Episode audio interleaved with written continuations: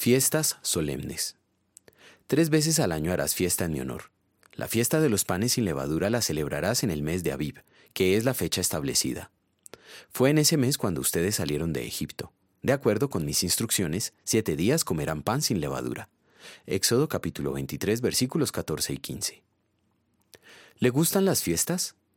Al Señor sí le gustan las fiestas celebradas en su honor, pero no todas las fiestas que dicen estar dedicadas a Él son de su agrado. Por ejemplo, en el desierto, los hijos de Israel fabricaron un ídolo en forma de becerro y proclamaron, Mañana será un día de fiesta dedicado a Jehová.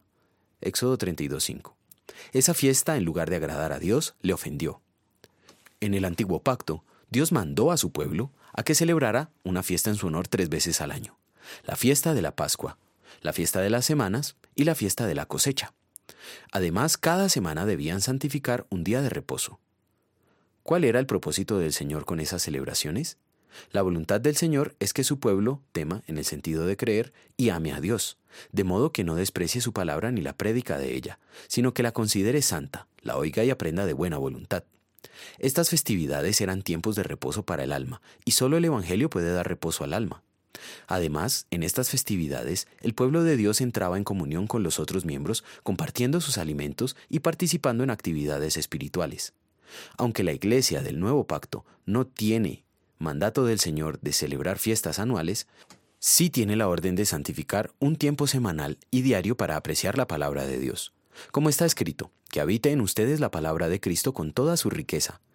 Instruyanse y aconsejense unos a otros con toda sabiduría. Canten salmos, himnos y canciones espirituales a Dios con gratitud de corazón.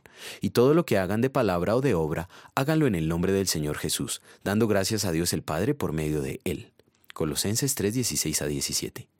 Puesto que no lo hicimos perfectamente como Dios lo demanda, somos merecedores de toda su ira, pero fuimos salvos de esa condenación gracias a Jesucristo, quien obedeció perfectamente y murió en la cruz en lugar nuestro. En gratitud vamos a querer considerar que Cristo, nuestro Cordero Pascual, ya ha sido sacrificado. Así que celebremos nuestra Pascua, no con la vieja levadura, que es la malicia y la perversidad, sino con pan sin levadura, que es la sinceridad y la verdad. 1 Corintios 5, versículos 7 a 8. Oremos. Señor, ni una de tus bendiciones he merecido. Sin embargo, en atención a los méritos de tu Hijo, mi doble sustituto, me sacaste del reino de perdición y me hiciste parte de tu familia. No puedo menos que celebrar tu gran amor en las oportunidades que se presenten.